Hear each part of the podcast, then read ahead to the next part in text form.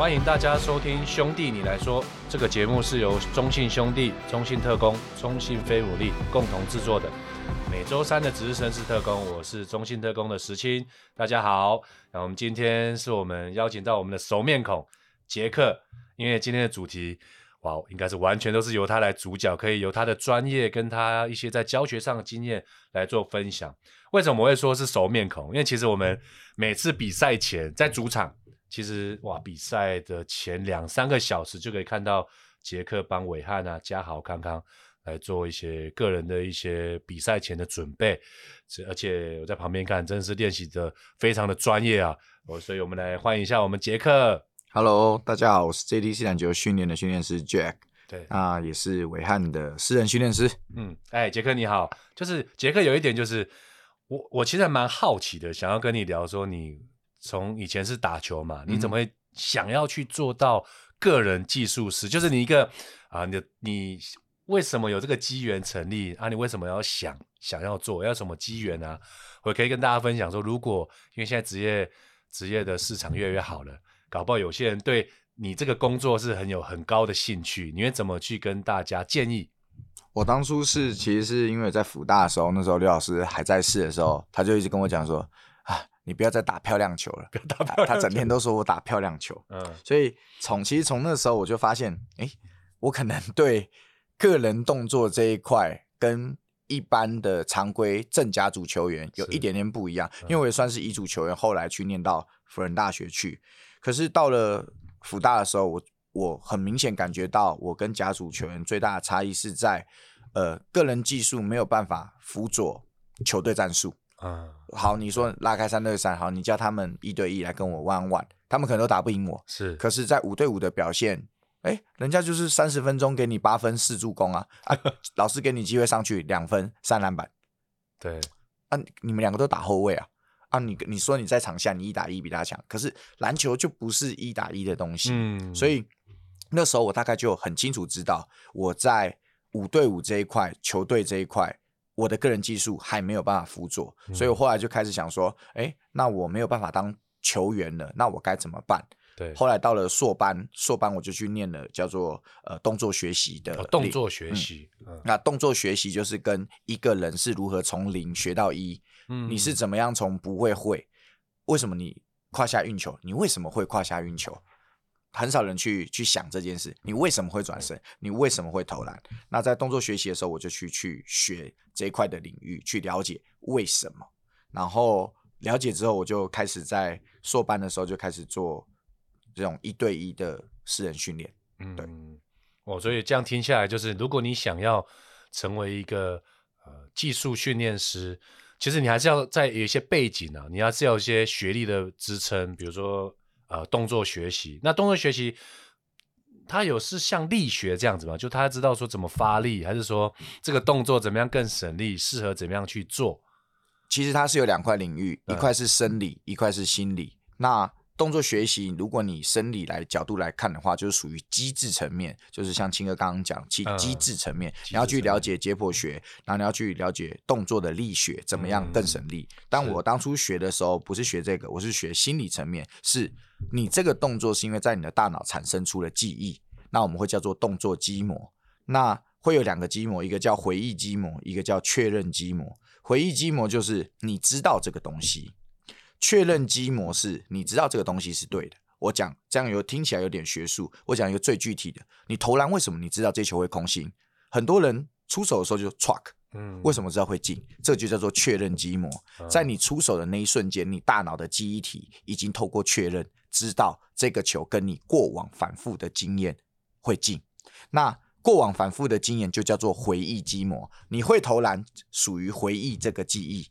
那你这颗球会进，属于确认的记忆，嗯，所以大脑中有两个两个记忆区间，这样。对，这样听起来好像就是因为我常常不管是比赛或者训练，我在做这个最佳投篮的时候，其实你投出去那个感觉，哎，其实就是觉得哦，投对了它就会进。那你只是去强化说你怎么在训练上一直去做这个，让你的动作记记忆怎么样？呃，这样的状况之下做出来是比较符合你会进球的一个动作。对，哇。那这个是非常专业，是。那有一点我也想跟呃杰克来做一个讨论，就是我想跟你请教了啊，想跟你请教，就是因为我以前在教学上会遇到一个问题，就大在于动作习惯的改变。嗯，其实对于球员来讲，他会很很抗拒，应该是说会有一点担心，他改了这些动作以后会做不好。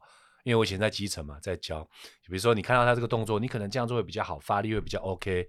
你稍微帮他做一些微调的时候，其实你看球员其实他是还蛮嘎嘎的，你知道吗？嗯、所以那关于这一点，你会怎么去训练你的球员？我会趁他不注意的时候把他改掉这件事。就是我明明是要改他的投篮，对，可是我在运球，我在训练运球的过程中改，在训练运球投篮的时候偷偷的改，说哎。嘉豪，你可能这样子运球投会比较顺哦，因为他在运球投篮的时候，他会发现很挣扎嘛，因为运球投篮一定比定点投篮来的稍微难一点点。对。可是我在因为我可以假借运球投篮比较难，所以你必须这样子修正，啊、那他就会哦好，比较接受，对，比较接受。啊、所以你绝对不能不能让他知道这件事，像。人家都说古毛维加投篮要改，全网友都一直跟我讲阿毛。我说好，你要改，那你怎么可能直接跑去？你怎么可能直接跟古毛讲说，来，现在你投篮有问题，我们要来开始修正。A A 要修正什么？B 要修正什么？呃、不可能，绝对不是，一定是趁他不注意的时候，偷偷帮他调整了 A 细节，例如说成球的位置、下蹲的位置。那我们就会说，哎，你在急停的时候，你不会蹲到这么低呀、啊？那你在接球比赛的时候，你不会蓄力呀、啊？阿毛，你不觉得你这个蓄力在比赛反而耽误了你的时间吗？而不是跟他说，阿毛，你这个投篮机制这个蓄力有问题。嗯，对，要透过一些，就换句话讲，然后在训练这个过程中不经意，哎，你觉得这样，我觉得这样很顺哎，你要不要试试看，这样这样调整会不会更好？对不对？就有点半催眠了哦。对，我那真的是走心理哦，一一定一定要这样，不然。他们会先先抗拒，先抗拒，一定先抗拒。对，哇，这个是非常好的一个经验分享啊。然后杰克，那除了我们比较熟悉的吧，我自己熟悉就是伟汉啊、嘉豪跟康康一般在训练。那你有没有呃训练不同层级的，像高中、大学？阿啊，大学是福大，嗯，那高中球员你有没有去做训练？然后位置上，那这些有什么东西可以跟我们分享？有什么不一样？哇，其实真的蛮多的，因为像。高中像东泰、像永平，那以前也协助呃像杨晨嘛、哦、南山，那那这些都是我曾经合作过的球员们。那 UBA 有健行、有辅大、有国体，那这其实是大家不知道，因为我通常不太会把国体啊或者是健行拿出来，嗯、因为呃我不太喜欢人家说我我们是靠这些球员红的，嗯，对，是，所以我你们。通常不会看到像践行这一批，这一批哦是还没毕业这一批哦，一一样有很多正在跟我训练，可是你不会看到上网络上有任何的视频。是像阿吉跟古毛，在这三年来，你在网络上能看到的视频最多就三部，最多就三部，嗯、但我们已经认识了超过四年了。哦、对，这就是我对我自己的一个要求。所以，呃，祥军啊，俊祥，那简廷照，陈范。郭少杰、云豪，就是真的，其实有很多合作合作过的客户啊，但就说不完，说不完。对对，但是因为没什么好，也没什么好说的，因为他们就他们是真的跟我们是就是合作关系，就不太需要去去去说。对，很多了哈，说不完，太多了。现在突然要想也想不起来。对对，那那如果可以再 focus 在比如说后卫、前锋、中锋。那这三个位置是篮球最基本的嘛？那在这个训练上会有怎么样的不一样？哇，这个这个哇，讲不完的吗？也不会，是其实是如果是球所有的球员第一次来跟我们训练或者第一次合作的时候，我首先最看的还是投篮，哦、投篮，因为首先他们是职业球员，职业球员能上场的关键绝对是有没有篮。嗯、就对我而言，有没有篮是最重要的。你到底能不能上场？有篮你才有机会，所以一律会调整投篮。像少杰最近也都在调整投篮，嗯，对，所以像嘉豪嘛，嘉豪也是一直在调投篮。韦汉其实也是，是都是一直在修修投篮，让他们变得更好。那到了像祥军，像祥军刚拿完冠军，准备要进到休赛期了，马上我也跟他讲说，马上准备要修正投篮，我们马上就要约了。像陈范，陈范是在赛季富邦还在赛季的时候就已经来找我训练了，那一样是在帮。陈范修投篮。投篮对，其实后卫、前锋、中锋第一步骤都修投篮，那第二步骤前锋会开始修三围鞋、刺探步进攻。刺探步进攻。对，那后卫持球还是呃呃运球还是不运球？不运球的，哦、不运球。对，前锋会修正那个不不下球的进攻。嗯，对。那在中锋的时候就开始。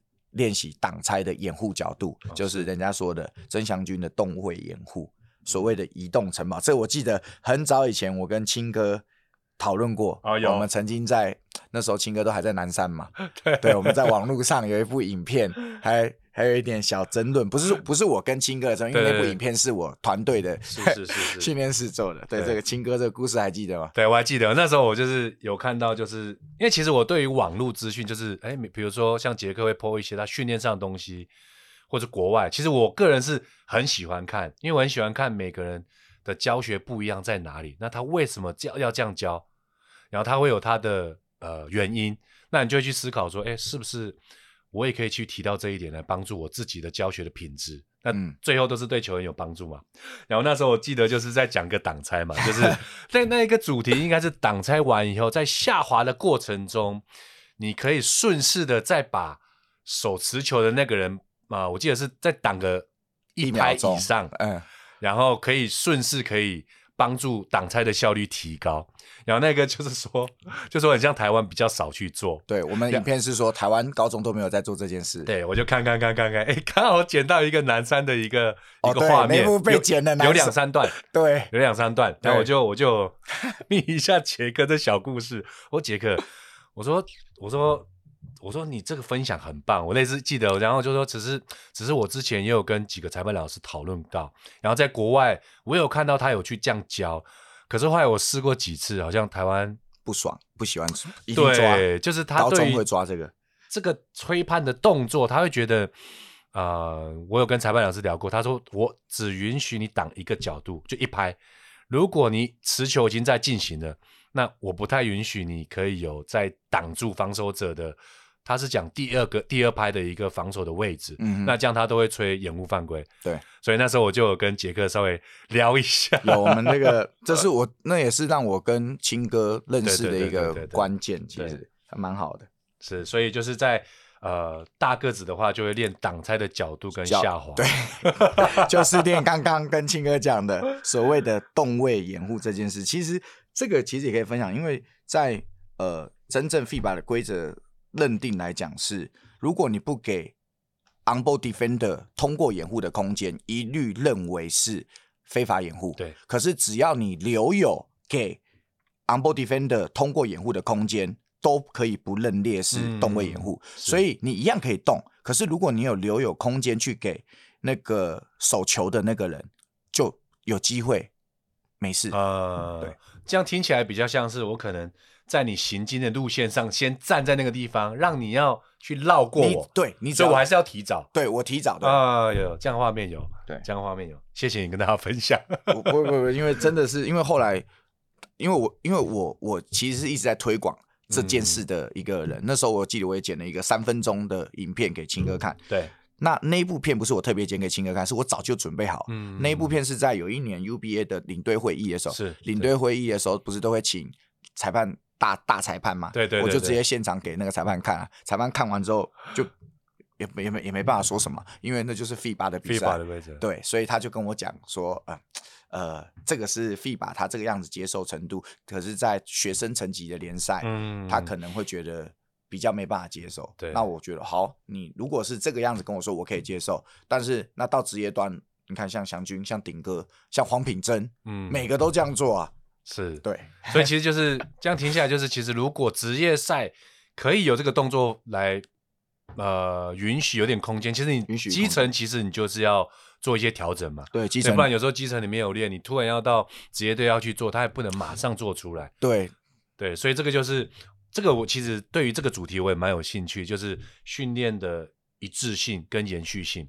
那其实一致性，我觉得一致性有它的好处。但是一致性必须要针对个人的特色跟身材的不一样来做调整，然后再连续性就是，如果这个大个子你看到他有机会打上直男，这个后卫他有职业有可能打到国际赛或者是职业的时候，那你教他的一些教材就必须要去扩扩扩大。对，没错。对，所以我觉得就是有一点弹性，所以这个我对于这个东西也是很有兴趣。所以我觉得就是你看这个球员如果有机会能更上一层级，甚至到啊、呃、去 CBA 啊还是哪一手，那你的教学就要不太一样来做一些调整。嗯，对，所以这个就是。我觉得之后跟杰克好好聊一下，这个一定会有很多的收 获。没问题。对，然后再来，呃，休赛季，我觉得休赛季跟我们刚才自主训练，还有个人训训练师，其实就是这几年大家都会常常讨论到。那杰克怎么去看休赛季？比如说，呃，因为像台湾的模式是，他大概一个半月吧，我听过最久是有放到两个月，就冠军放到两个月，那基本上就大概四到五周左右，每个球队。那你怎么去看这样的一个四到五周的一个休学时间？那如果在台湾会是这样的一个规划的时候，你觉得怎么样安排最好？首先，呃，我们常常都说什么啊？人家美国都放很久，然后都都没有在练球，都可以给球员有很多自主训练的机会。但你要想，人家 NBA 打八十几场比赛，嗯，啊，台湾台台湾才打几场，所以。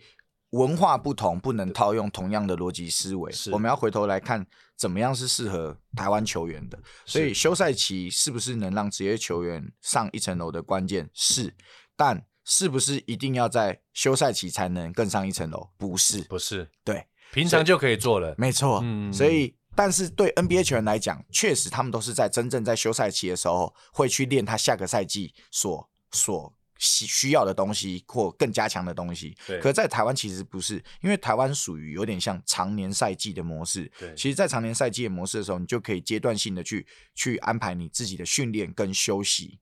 我觉得这会是比较呃重重要的，就是适合台湾的这种赛制的模式。没错，它不像 NBA。长时间打完，你真的需要一点时间，不管心理啊、身体啊，要恢复以后再去加强。啊，台湾就是比较属于可能三十场加季后赛四十场左右，那打完以后，其实一个时间的更适合台湾的是，你在平常的时候，你就可以慢慢做一个训练的调整，而不要透过休赛季。对，这个就像我就问看清哥，清哥你们像中信是一周练几餐？呃，我们在赛季期的时候，嗯、我们是呃比赛完隔天是休。休一天，对，然后星期二是比较属于重量力量恢复，然后然后第三天就是球场上的活动。那四五六，那看是礼拜六还是礼拜天，是一场还是两场，嗯，我们就针对上礼拜的缺点，跟我们这礼拜要对战的组合来做一些调整。主要的模式会是这样，所以真的在练在球场上，应该三到四天。所以这样算下来，三到四天。一次给你三小时好了，也没那么久，对，也没那么久，没那么久。对，我只是假设哦，所以好两小时，那四天两小时，其实一个礼拜才八小时而已。嗯，所以代表说你有多少休息时间，嗯，你可以多少去运用。这也是为什么暐瀚有办法在这个过程中。所以我觉得中性这个模式，我觉得是很很棒，很值得参考。是没有，并没有练得很多，嗯，球员又能在他有休息时间的时候享受自己的家庭生活。可以安排自己进步的机会，然后可以休息。嗯。我觉得这会是一个其他球团或者是大学队可以试试看参考的方式。就是以前我们听到，像我那个年代，就是一天两餐，暑假三餐啊。早上六点先跑完五千一万，然后就投篮，然后中午就团练，最后可能。啊，在睡觉前可能再拉一个小时做一个，就是一直在投篮。其实这样就变成说，你一直在练团练的东西，你个人就没办法准备。对对，那现在就是有很多外教进来，像我们球队海神或者是国王，国王，其实他们就是有讲一个重点，因为我们有跟球员聊天嘛，他说。不要让我们所有时间都绑在球场上，要让你自己去规划跟家人的时间，对自己自主的训练的时间。你你是职业球员，你要知道什么时间该做什么事情，这个应该是你自己要去做的。所以现在目前听起来就是，如果是以台湾的环境，就是你的自主训练跟不管是优点的强化，或者是你要下一季或在球季中，呃，你要调整的，就是并进的啦，哈。不会像 NBA 这样，就是可能一直在飞来飞去在打，然后最后那一个两到三个月的时间来做加强是不太一样的。对，对这个这个蛮特别的是，我因为我之前这样说，不要每次国外教练说什么我们就做什么。我说我超讨厌这种事情。明明休息这件事情，所有念体育系的的教练老师，明明在您在念大学的时候，所有的书都已经告诉过你怎么样去安排你的训练。菜单了。可是为什么书上写的你不听，中文上写的一些前辈学者写的你不听，然后每次都要等到老外说什么，嗯，我们才要做，这一点是我没办法接受，所以我才会说，明明书上已经写过了，我们拜托，我们要相信自己，还相信你自己去学习到看到的东西，对。对，这个样子，台湾的篮球才会变好。是，其实这一点，其实我常常也会像刚才杰克讲到的，就是有时候我们常常讲外国的月亮比较圆，嗯哼，有时候就是你要跟球员有认知上的程度的沟通。其实就像有有，我之前前一阵子不知道跟谁在聊，也是这样，就是如果我们要学那个中国功夫啊。我们也会找亚洲人来学 Chinese 功夫嘛，嗯、那个就变成说好像真的很道地啊，他讲的很像什么都是 OK 的，的所以其实我觉得以现在的环境或者是呃资讯量来讲，其实我们就是要相信专业啦，应该这么说，对不对？因为大家资讯取得都非常的容易，所以不一定外国的月亮会是比较圆。对对，因为有网络啊，以前是没有网络，确实人家篮球发展。嗯，早我们二三十年嘛，是。可是现在已经有网络了，大家的资讯差已经渐渐的追追上了，呃，渐渐的。对，还有一点就是，我们看到很多网络上，就是球员在休息的时候，因为每次在运球，就是说专项训练太多，也不太能帮助到球员的一个发展，比如说协调啊、关节的角度啊，那有没有其他的一些方式？就是不是在球场上，嗯，你可以跟大家来分享说，哎、欸，其实那个也是不错的。比较特别的训练方式，像是其实去跑沙，其实我觉得台湾蛮多球沙训，因为沙训好的原因是减压，对于膝盖的压力是小的，对于脚一直去踩踏地面是小的。像如果我们在球场或者是像室外水泥地，你要做一些敏捷踢这种高速让脚步踩踏的训练的时候，其实对脚的。负担是蛮大的，尤其如果你是球员，你是就是如果是私人训练师，我绝对不会希望我是想要训练，可是我不想要增加疲劳。我最想要做的事情是我训练到，但是我疲劳没有很多，对，达到我的效果，这是所有训练师都在追求的事情。所以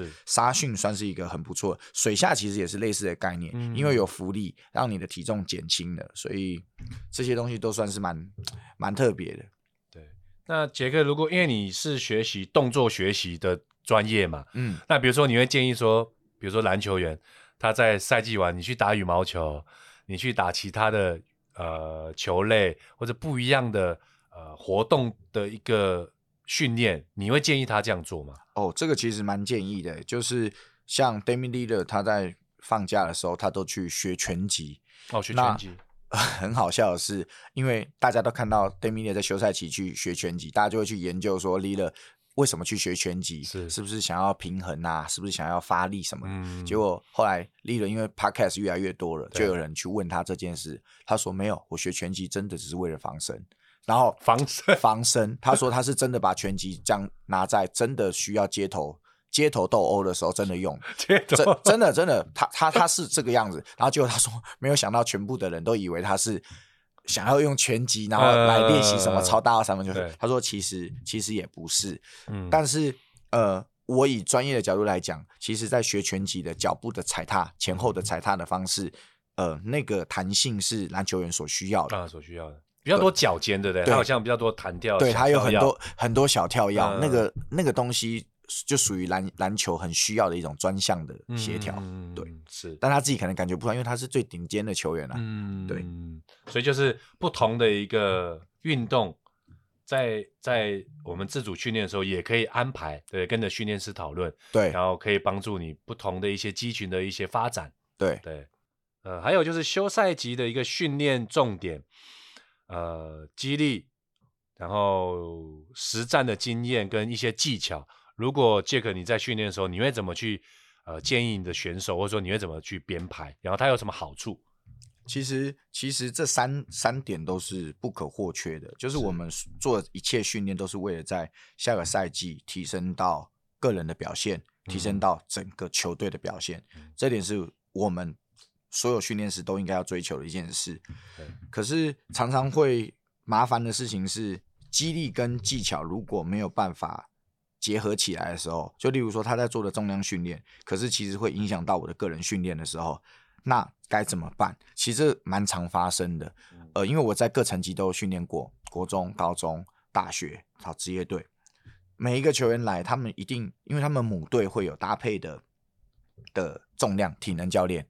可是好，今天他来做个人训练的时候，他就说啊，我那个肩膀抬不起来，我那个很疲惫，哇，所以问题就来了，变成重量做完跑来找个人训练师的时候，或者是前一天有做重量，隔天来找个人训练师的时候，个人训练师必须在他身体状况是不舒服的状况下去帮他做训练。嗯，那呃，什么叫技巧？技巧就是需要高品质的训练，需要精细控制每一个肌肉，你才能训练到。可是，在你的肌肉都是神经疲劳的状态、肌力疲劳的状态，你要去训练技巧的时候，对我们来讲，嗯。那难度就很大，所以我觉得最好的方式是他做的肌力应该要跟他的个人技巧有关。例如说，我们讲，呃，肌力一个一个动作，单腿蹲，所有的你基本上你看到所有的体能教练都会做单腿蹲啊，对，就是拿着哑铃做分腿单腿蹲。那相信石青教练也看过，南不论南山或任何地方。好，这个单腿蹲，我就问篮球场上有这个单腿蹲吗？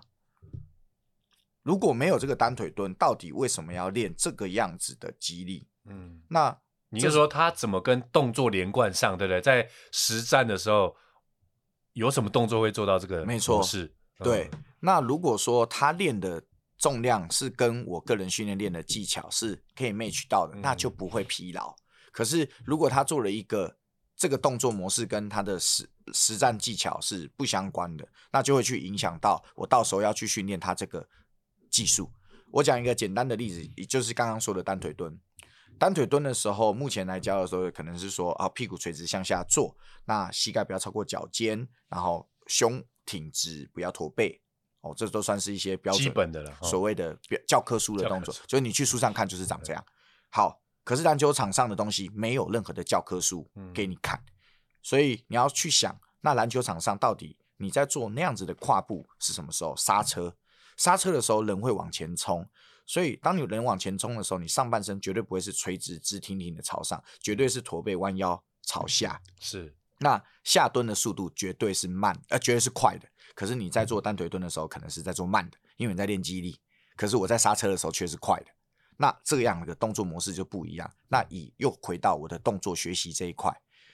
那你在做肌力的时候，你在练一个全新的动作，可是你在篮球场上做的这个动作，两个的回忆是不一样的。一个在你大脑拉出的记忆体是我在拿着哑铃做单腿蹲，一个是我在拿着篮球做刹车，这两个在你大脑使用的记忆是不一样的，所以这两件事情绝对没办法结合，因为两个记忆不一样。嗯，对，所以呃，休赛期的重点，我觉得会是找一个可以沟通的肌力体能教练。那可以沟通的技术教练，然后才有办法去做到完美的的合作，不然就会是 A 做 A 的，嗯，B 做 B 的，是，就没办法串联起来了。对，他的可能，嗯，这个球员在今年其实很疲劳，上场时间很多，他的一个恢复跟他肌力没那么好的时候，我现在要练，是不是可能还是要让他回到上一步，可能在恢复跟放松会多一点以后，再来到我这边来做训练，然后最后再回到。呃，团队上的一个东西，对对，所以这个就是很量身定做。是啊，是。所以如果有一个机构是同时包了体能技术，嗯，然后还有团队 pick up game。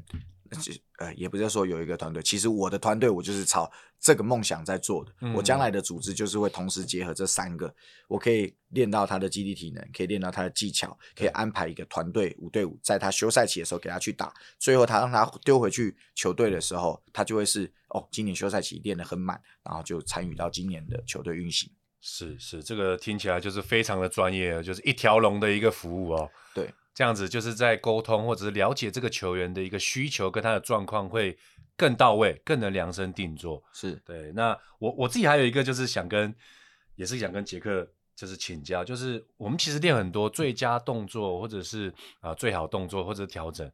那有时候比如说啊、呃、我体力不好的时候，呃怎么样增加你的运动的表现跟那个稳定度？那这个东西你会不会去专注在，或者说把它当成一个负项？来做训练，比如说我体力已经很疲劳了，我当然已经恢复也不好，体力也不好的时候，你会不会针对这样的一个状况来做加强？嗯，然后再来一个就是欧洲步，因为我自己对于欧洲步的一个训练哦，就是你知道吗？那个欧洲步其实很危险的，就是我们在做的时候，它是一个很大范围的左右横移，嗯，它关于脚踝的活动度跟膝盖，其实它如果呃关节活动度没那么好，其实很容易受伤。所以对于这两个你是怎么看？第一，首先第一个是疲劳的时候，到底要不要去训练疲劳的球员训练？这因为这个跟我的教教学核心违背，就是对我而言是这个人在状况不好，他累了，他不应该出手。嗯，对我而言五对五，不管他是不是明星球员，是他应该出球。嗯，就是对我自己对篮球的原则来讲是这个样，所以我不会在那个球员非常累的时候去练。他的个人技术，因为又回到刚刚说的个人技术这一面，个人技术必须要注重高品质，嗯，所以你在极度疲累的时候，绝对是低品质，绝对不会是高品质，所以我不会希望去练这件事情，所以我从来这五年来从来没有做过任何这种为了要去练关键球，他已经很喘了，已经很喘，然后还要打进，因为对我而言。那就不是我的篮球，我篮球样貌不应该有这种事发生。嗯、他应该传球，他应该传球，不该是你打，绝对有一个有力的打。而且，如果你是明星球员，你不可能在这个时候跟我说你没力。就是如果你是明星球员的话，对，如果你需要处理这个球，你绝对不会在这个时候是没有没有力量。对，欧洲部呢？欧洲部，欧洲部、你怎么看欧洲部？这欧洲部就就是要回到刚刚讲说的。身体力学的方面，如果你在全速冲刺的时候，我的学生杨成汉就是在、嗯、在在今年就是在去年练球的时候，快攻给我快攻踩欧洲步，膝盖就断掉了，十字韧带就断掉。他是一个超级飞人，可以胯下灌篮，是结果就因为做了这样子的事情，然后膝盖断掉。欧洲步其实是一个在横直向又转横向，那他压力非常的大，哦，非常的大，所以你。不能用全速的冲刺再去做。你看 James Harden 在做的时候，通常都是挡拆 snake 玩，嗯、都是慢慢的时候在做。没错，他都是慢的才会有办法去踩完那个那两步，所以会特别要求说落地的时候千万要踩他的轻松。那我会用一些。拳击步就是刚刚讲的拳击，拳击步，我会教他们先用拳击步踩它，因为像跳绳，因为我喜欢跳跳绳，跳绳有一个步伐叫做呃 box step，就是拳击步，拳击步的跳法。那我会教他们先用拳击步的方法去踩它那个左右横移的方式，透过这种方式去训练欧洲步。哦，对，这听起来好像台湾很需要哎，因为我常常看到，因为我们台湾很多球员在快攻的时候，因为我们。没办法跳起来去做灌篮或什么动作，我看到很多球员都会在快攻的时候做很多的欧洲步，对，然后去做一个 reverse 或者是反勾啊这种动作，所以我觉得真的是要 好好的来加强，来避免这个运动伤害哦。就是快攻它其实应该减速啊，要减速，对，只要有减速就好，但是不是快攻全速的状况之下去做这一个动作，对，全速做欧洲步是不行的。OK，所以。呃，也解惑了我了哦，所以之后如果我看到这个状况，我要提醒球员是说，哎，你应该是怎么去衔接欧洲步的这个动作？对对，应该要做减速，而不是说用快速的去改变这个方向，对，不然这个下来其实受伤的几率就很高，很高，很高。那杰克，你对于个人训练师，他对于职业球员，他是一个必需品嘛？就是我一定要，不管在季中还是季后，还是我这个时候我自主训练，我就是一定要找一个训练师来做训练，你怎么看？我个人认为是完全不需要，就是这跟大家期待的，或者是从事我这一行可能会我有点打打到同行的需求。可是我是一个篮球算篮球员、篮球教练都是都有参与过的角色来讲，个人训练师对于球员的帮助真的有有限，一年一年只能帮助一件事情。哦，一件事情。对，像可能像韦翰，他有很多挡拆的。后撤步三分，那个就是我帮助他训练的事情。但是我跟韦翰已经练了四年，你看我我拿着、哦、四年那么久，我以为对啊，我以为只是可能这一两年，因为他回来台湾的时候，他才在台湾做的这个训练，在台湾的时候就有了。哦，然后他在国外的时候就找你拿对训练菜单去做，对，然后每年回来的时候训练这样。嗯、你看四年我哪说得出嘴的？好，就这个，就就所以他才有可能说，因为这样子累积下来。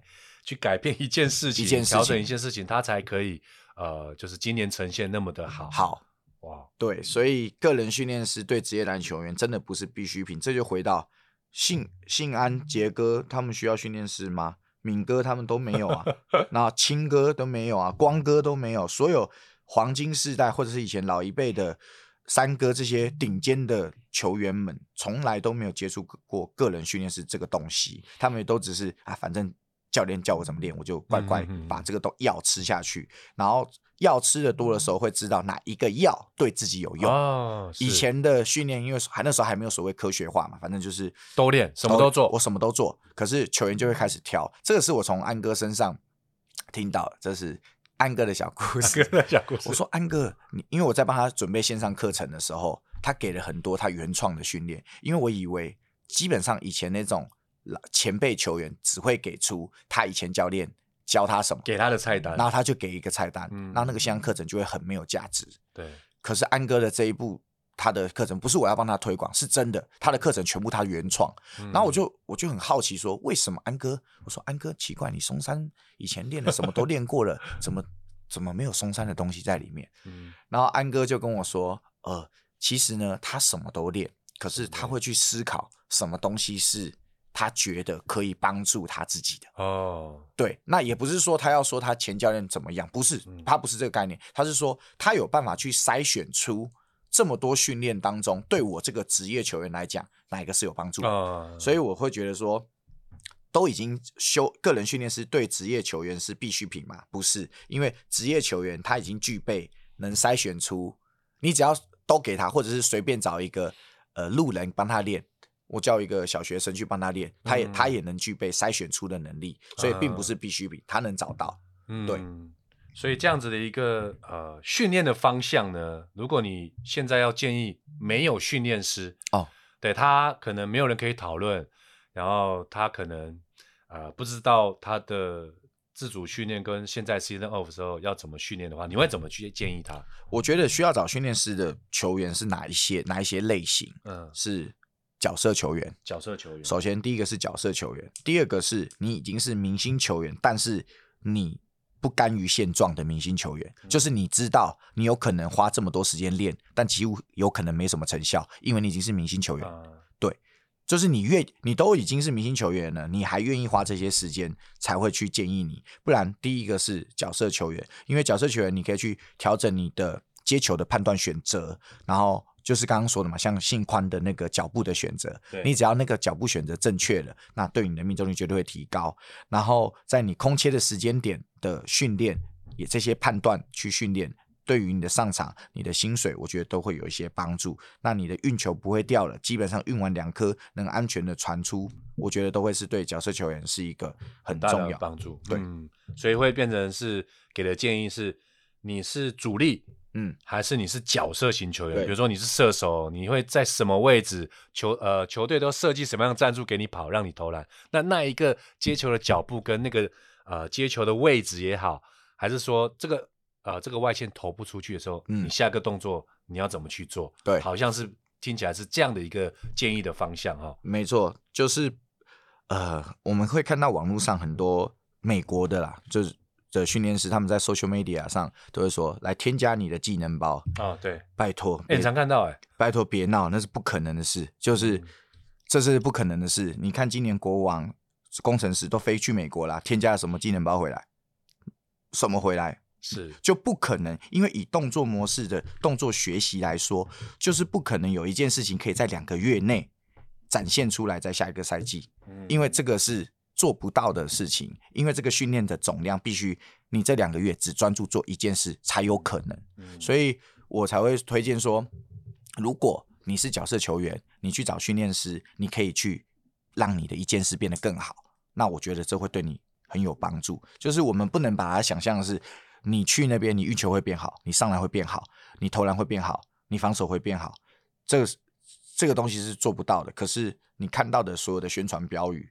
会告诉你，但是我认为 职业球员你必须具备区分真实的 是的能力。对，这样子听杰克分享下来，就是训练师对于球员，他不是一个必须，就说你不你不一定要有训练师你才会进步，呃在于你自己本身的习惯，你有没有企图心，你会不会可能球队的两餐还是一餐的时候，明明你有多的时间，你不去做规划，没错，有时候就变成如果你没有找出你的方向，有练总比没练好。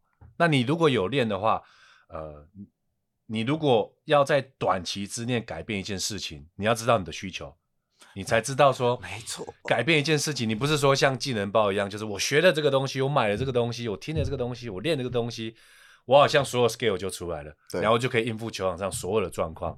所以听起来就是训练师是帮助球员找出他应该要练的，而且从小细节开始，因为要改变一件事情，不是短期之内可以改变，没错。然后再来一件事情 需要长期规划，那而且你还要找到你的需求。所以，如果你是没有训练师，你应该要去找出你这个方向。你要找人讨论啊。对。那如果你有训练师的话，你也是更要知道说，跟你的训练师讨论，我要改变什么，然后我球队需要我做什么事情以后，然后再来还有很重要，我刚才杰哥在聊的就是你的体能状况现在能不能负荷，你的心理有没有恢复好，对不对？你看到球会不会还是？觉得有点压力，那是不是你应该还是好好休息，对不对？看看电影啊，出去度假以后，啊、对，冲浪回来以后，做做其他的运动，然后再回来做训练，这个其实都是对球员量身定做来讲是很重要的一件事情。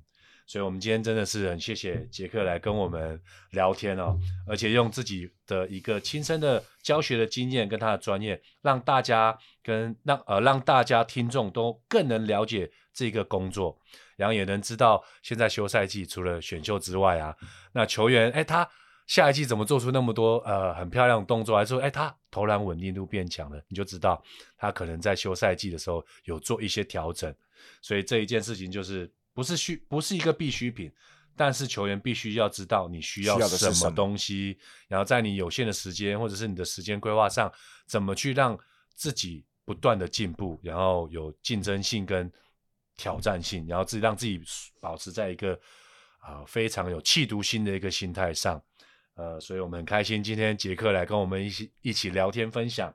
那兄弟你来说，我们下回再见。